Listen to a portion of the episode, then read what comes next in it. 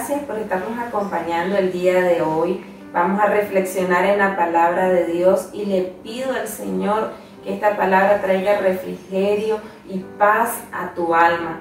Quiero pedirte que me acompañes en primera de Pedro 1.3 y dice así, bendito el Dios y Padre de nuestro Señor Jesucristo, que según su grande misericordia nos hizo renacer para una esperanza viva por la resurrección de Jesucristo de los muertos, para una herencia incorruptible, incontaminada e inmarcesible, reservada en los cielos para vosotros, que sois guardados por el poder de Dios mediante la fe, para alcanzar la salvación que está preparada para ser manifestada en el tiempo postrero, en lo cual vosotros os alegráis, aunque ahora por un poco de tiempo, si es necesario, tengáis que ser afligidos en diversas pruebas, para que sometida a prueba vuestra fe, mucho más preciosa que el oro, el cual, aunque perecedero se prueba con fuego, sea hallada en alabanza, gloria y honra cuando sea manifestado Jesucristo, a quien amáis sin haberle visto, en quien creyendo, aunque ahora no lo veáis, os alegráis con gozo inefable y glorioso, obteniendo el fin de vuestra fe, que es la salvación de vuestras almas. Estas palabras eran para la iglesia de Jesucristo, no solamente para los sufrimientos que pudiera estar atravesando la iglesia primitiva con persecuciones, sino para estos tiempos en los que nosotros podemos estar sufriendo. Pero quiero decirte que no estamos sin esperanza, sino que dice esta palabra que Él nos hizo renacer para una esperanza viva.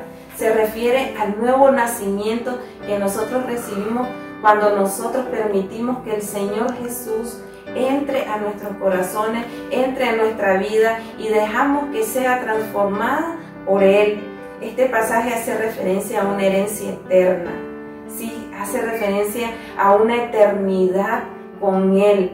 Cuando nosotros creemos en el sacrificio que Él hizo por nosotros, creemos que Él murió y resucitó y que Él venció la muerte y que con su muerte Él nos dio vida, nuestra esperanza va a permanecer viva, nuestra esperanza no va a morir. Y mire el segundo aspecto, dice que somos guardados por el poder de Dios mediante la fe. La palabra guardado es un término extraído de un vocabulario militar que dice que se refiere a, describe a centinelas de guarda, guarda centinelas y yo me puse a pensar de que nosotros si tuviéramos eh, en las puertas de nuestro hogar un centinela, posiblemente nos sentiríamos más protegidos, más seguros. Pero ese es el papel que juega la fe en nuestra vida. la fe es el escudo que guarda nuestros corazones en completa paz.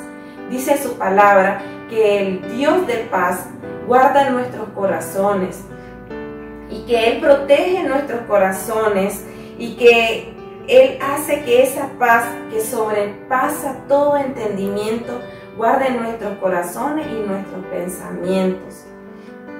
Hoy nosotros podemos permitir que esa paz que sobrepasa todo entendimiento esté en nuestra vida y que nuestra fe permanezca firme y fiel al Señor. Eh, también dice que podemos estar padeciendo por un poco de tiempo, pero esta tribulación es leve porque no se compara con ese glorioso futuro y esa herencia que nos promete el Señor. Esa esperanza, ese futuro glorioso está ahí preparado para nosotros. Si nuestros corazones son guardados en completa paz y nuestra fe es guardada, entonces nosotros vamos a permanecer y vamos a ser hallados fieles en el Señor. Y quiero cerrar leyéndote Romanos 15, 13 que dice, y el Dios de esperanza os llene de todo gozo y paz en el creer, para que abundéis en esperanza por el poder del Espíritu Santo.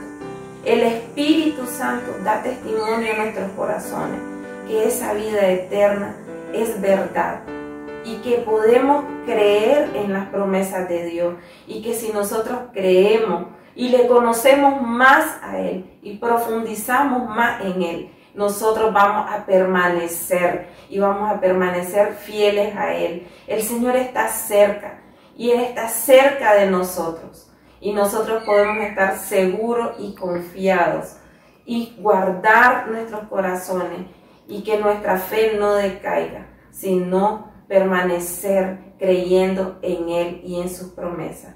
Que el Señor te bendiga en este día.